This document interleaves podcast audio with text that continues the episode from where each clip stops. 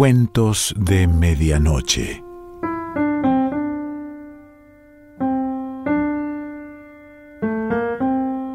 El cuento de hoy se titula El cielo estaba en sus ojos y pertenece a Mabel Pagano.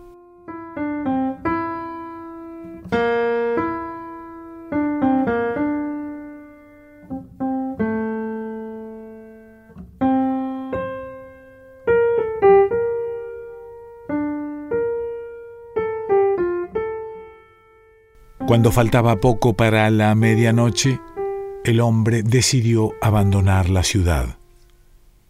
Ahí quedaban aquellos a quienes había elegido y que lo acompañaban desde el inicio del camino. Antes de salir del albergue al que habían llegado la tarde anterior y donde luego de haber comido decidieron pasar la noche, los miró uno por uno sus ojos recorrieron cabezas de melena enmarañada, caras cubiertas de barba, algunas de rasgos tan duros que parecían talladas en piedra, otras marcadas para siempre con las líneas del sufrimiento, una conservando todavía la piel rosada de la adolescencia. Sintió que la ternura inundaba su pecho, que ya estaba perdonando anticipadamente las cosas que ellos no harían por él en los próximos días. La ciudad dormía. Apuró el paso cuando la última casa quedó atrás. El pueblito al que se dirigía, la pequeña aldea de Yoth, estaba muy cerca, tal vez a menos de una hora de marcha. Allí se encontraba María, a la que había vuelto a ver la semana anterior en Marad después de veinte años. Ella no asoció la imagen de ese hombre alto y huesudo, vestido con una túnica sucia, a la de aquel joven que había interrumpido su paso en el medio de una feria en las fiestas de Caná. Él, en cambio, la reconoció enseguida, a pesar del velo con que llevaba cubierta la cara, tal vez porque sintió la misma turbación de aquel día en que le tendió una rosa que la niña no alcanzó a tomar antes de caer fulminado a sus pies. Contuvo el aliento frente a lo vivo del recuerdo y llevó una mano a su nuca, como si volviera a sentir el mismo dolor de entonces acababa de entrar con sus acompañantes a la ciudad de Marad después de haber cruzado un campo de maíz. Era el sábado y había llegado ahí para predicar en la sinagoga. La descubrió en la tribuna destinada a las mujeres, escuchándolo con atención. Y también vio a los otros, a esos hombres que murmuraban protestas y amenazas ajenos a sus palabras, pensando ya en cómo iban a destruirlo. Fueron esos los que luego lo esperaron a la salida para arrojarle piedras, y uno de ellos, el que la señaló. En ese instante, la pregunta que se hizo silenciosamente al volver a verla tuvo una respuesta. Supo quién era y qué había sido de ella, cuando la turba comenzó a agredirla con burlas e insultos luego de que alguien le arrancara el velo. Había buscado refugio en él, y aferrada a su túnica, paralizada por el miedo, ella también recordó en un instante la mirada y la rosa de la fiesta en Caná. Era el mismo por el que había preguntado al silencio tantas veces desde aquel día, el que nunca se cruzó en su camino, el que no encontró el rumbo del regreso. Se lo dijo más tarde, junto al arroyo en el que acamparon, al tiempo que quiso saber si era cierto lo que la gente decía, que no conoces el abrazo de una mujer. Le contestó sonriendo, Dime, ¿Sabes de alguna que acepte a un hombre que no para en un sitio alguno y que además tiene un destino marcado? Sí, sé de una, afirmó en voz baja, al tiempo que ponía su mano sobre la de él, que se negó al tiempo que le preguntaba, ¿tienes idea de lo que el mundo diría? Los dedos de ella afirmaron el contacto al pedir, déjame que te siga, que lave tu ropa, que cocine tu comida, no vuelvas a abandonarme, por favor. Él la miró hondo al responder, me seguirás, aunque por otro camino, porque mis hombres, estos que me rodean, todavía son solo eso, hombres, a los que quizás, si te quedas con nosotros, no les alcancen las oraciones pidiendo no caer en la tentación. La había visto partir al amanecer después de mirarlo con los ojos llenos de lágrimas. Esa imagen era la que no conseguía despegar de su recuerdo a pesar de la fatiga de aquellos días, de su peregrinaje por aldeas y ciudades, de sus encuentros con los nuevos hombres que lo habrían de acompañar. Por eso, cuando llegó a Jerusalén y supo que María estaba muy cerca de allí, decidió ir a verla, sintiendo que aún tenía una misión que cumplir con ella. Cuando el hombre divisó los contornos de Yoth, levantó los ojos al cielo una vez más, como lo había hecho varias veces durante el trayecto. Padre, perdóname, he buscado una señal que solo está dentro de mí, dijo, ya avanzando por una de las callecitas de la aldea. Trató de penetrar la oscuridad para orientar sus pasos hacia el destino que lo había llevado hasta ahí. De pronto sus ojos descubrieron una luz a cierta distancia. Mientras se dirigía hacia ella, voces y cantos empezaron a llegar hasta sus oídos. Cuando estuvo cerca, comprobó que se trataba de una taberna en la que varios hombres cantaban, hablaban, reían, frente a grandes jarras de vino, restos de cordero asado y trozos de pan. Entró decidido y tal como esperaba. Enseguida le informaron. Después de mirarlo divertidos y cómplices, la casa que buscaba está en la mitad de la próxima calle. Su corazón aceleró los latidos a medida que iba acercándose. Su respiración se detuvo un instante cuando, ya junto a la cerca de piedras, vio a los hombres en el patio. Tuvo el impulso de volver sobre sus pasos y escapar, desandar corriendo el camino hacia Jerusalén, entrar en el albergue, acostarse en el jergón y taparse bien con la piel que Pedro le había puesto encima cuando lo creyó dormido. Pero algunas miradas fijas en él lo decidieron a entrar. Había más de quince hombres en aquel patio divididos en cuatro grupos. Todos lo miraron sonrientes y lo saludaron. Él devolvió el saludo, aunque prefirió permanecer apartado y fue a sentarse en un banco de madera que estaba debajo de la galería.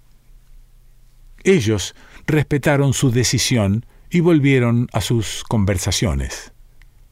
Algunos eran pastores de Yoth y de otras aldeas de los alrededores, también había pescadores de Eliseb y además tres mercaderes de Nachats, que hablaban por lo bajo, algo alejados de los otros. Estos últimos, según le pareció, se mantenían un poco alertas, tocando de vez en cuando su bolsa de monedas, desconfiando. Él estaba seguro de que nada pasaría. Ninguno de los que allí estaba era ladrón. Encendidos por el vino, esperaban ansiosos entrar en aquella habitación donde, por un poco de dinero, que a la mayor parte le había costado mucho sacrificio reunir, olvidarían por un rato la soledad de los campos y el peligro del mar. Los mercaderes, a su vez, buscaban una tregua al tedio de las caravanas con las que cruzaban los desiertos. el fresco de la madrugada lo estremeció. Cruzó los brazos sobre el manto que colgaba de sus hombros, estiró las piernas y cerrando los ojos, se dispuso a esperar. Cuando despegó los párpados comprendió que se había quedado dormido y por un buen rato, gracias a su padre, que le concedió la piedad del sueño. Al mirar a su alrededor, comprobó que se encontraba solo en el patio, y al darse cuenta de que el próximo era él, le costó hacer que la saliva pasara por su garganta qué estaba haciendo allí, qué iba a decirle a María de Magdala cuando se enfrentara a sus ojos, a qué había ido, a convencerla de que debía dejar aquella vida para seguirlo, aunque por otro camino, o a explicarle por qué aquella tarde en la feria no pudo poner la rosa en sus manos y las razones por las que nunca volvió a buscarla. Sin haber encontrado una respuesta, sintió que la puerta se abría y un hombre, al que ni siquiera le vio la cara, se dirigió hacia la calle, después de decirle Pasa, ella te espera.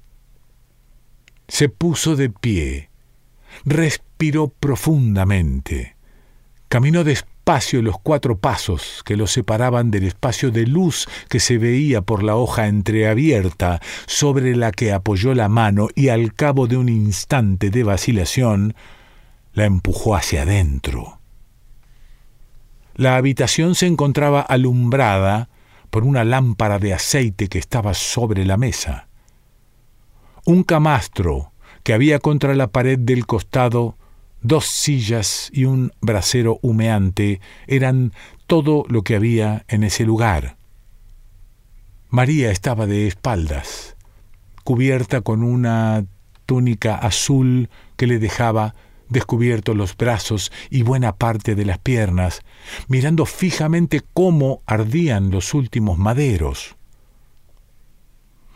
Cuando transcurrieron algunos momentos sin que su cliente abriera la boca o le pusiera las manos encima, se volvió. El color de su cara, aumentado por el fuego, desapareció al verlo. Sin embargo, fue la primera en reaccionar y al darse cuenta de que estaba aún más pálido que ella, le dijo, señalando una silla, Siéntate, por favor. Enseguida, tomando un hierro que había junto al brasero, atizó los leños y luego fue a otra habitación de donde reapareció enseguida llevando una bandeja con una pequeña jarra de vino, dos copas y algunos dulces que depositó sobre la mesa. Se había calzado sandalias y puesto un manto blanco sobre la túnica. Sirviéndole vino rojo y espeso, le pidió mientras se sentaba, Anda, toma y come algo, pareces un muerto. Él sonrió apenas, tendió su mano hacia la copa en cuyo borde mojó los labios antes de empezar a hablar. Le costó pronunciar las primeras palabras, pero hizo un esfuerzo para continuar, sabiendo que ese era el momento y que si no lo conseguía ya no iba a tener otra oportunidad. Le contó de cómo aquel día en que su madre lo había llevado a las fiestas de Caná para estrenarle la adolescencia, él, al verla, la había elegido sin saber que su padre tenía otros planes para su futuro y que la forma de hacérselo saber fue aquel rayo que lo arrojó al suelo sin sentido, antes de que pudiera hablarle. Y también le dijo que no volvió a buscarla porque su vida había cambiado totalmente a partir de aquel momento en que fue señalado para esa misión que ahora estaba cumpliendo. Le habló de sus rebeldías del principio, de sus preguntas, de sus ganas de decir que no, de sus gritos asegurando que él era como los demás, y que tenía derecho a elegir su destino y de cómo al fin comprendió. Ella lo miraba en silencio y un gesto de amargura se le dibujó en la cara al preguntarle, de modo que ya te has resignado. Así que irás atado de pies y manos al sacrificio. Él permaneció en silencio. Presa de una súbita ira, María se levantó y parándose adelante, gritó, Dices que has sido enviado para redimir al mundo. ¿No es un pecado tu soberbia? Mira en qué me he convertido yo porque tu rosa no llegó a mi mano aquel día, porque nunca fuiste a Magdala en mi busca. Si no pudiste salvarme a mí, ¿de qué salvación me hablas? En un impulso de furia, levantó los brazos y cerrando sus puños los alzó contra él, que también se había puesto de pie. De pronto, los ojos de María encontraron esos otros ojos, y lo que vio en ellos hizo que dejara caer los brazos. La voz se le ahogó en la garganta y las lágrimas empezaron a rodar por sus mejillas. Se tapó la cara con las manos y comenzó a llorar convulsivamente. Sin pronunciar palabra, él la rodeó con sus brazos y la atrajo hacia su pecho. Poco a poco los sollozos de ella se fueron aquietando. Mientras acariciaba esa larga melena, el hombre habló al fin, con voz suave y sin separarla del abrazo. María, solo el tiempo dirá si no he sido digno de la elección de mi padre y si yo me equivoqué al aceptar finalmente la misión que me impuso. Pero ya no puedo apartarme del camino. Quizás mi visita de esta noche ha sido para pedirte perdón y también para que sepas, mujer, que eres bendita de Dios y que estarás conmigo igual que mi madre en el tiempo difícil que me espera. María, apartándose de él, se miró en sus ojos otra vez para decirle, Eres tú quien debe perdonarme. He sido egoísta al quererte para mí. Vete ahora. Estoy muy cansada y tú debes amanecer en otro lado. Él apoyó sus labios en la frente húmeda y antes de salir le aseguró, Nos veremos pronto. Te espero en el sitio que Dios ha señalado. Antes de cerrar la puerta, ella prometió, mientras lo acariciaba con la mirada, puedes estar seguro de que ahí me encontrarás. La primera luz del amanecer asomaba lentamente en el horizonte de la pequeña aldea de Yoth echándose el manto sobre los hombros y sin volver la mirada atrás, Jesús tomó decidido el camino de Jerusalén.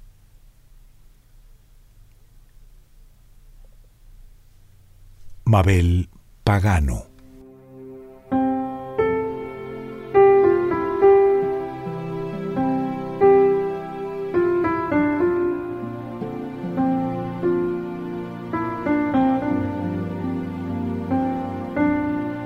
Cuentos de Medianoche.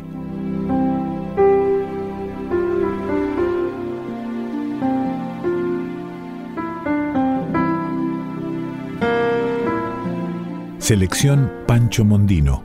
Idea y lectura Quique Pessoa.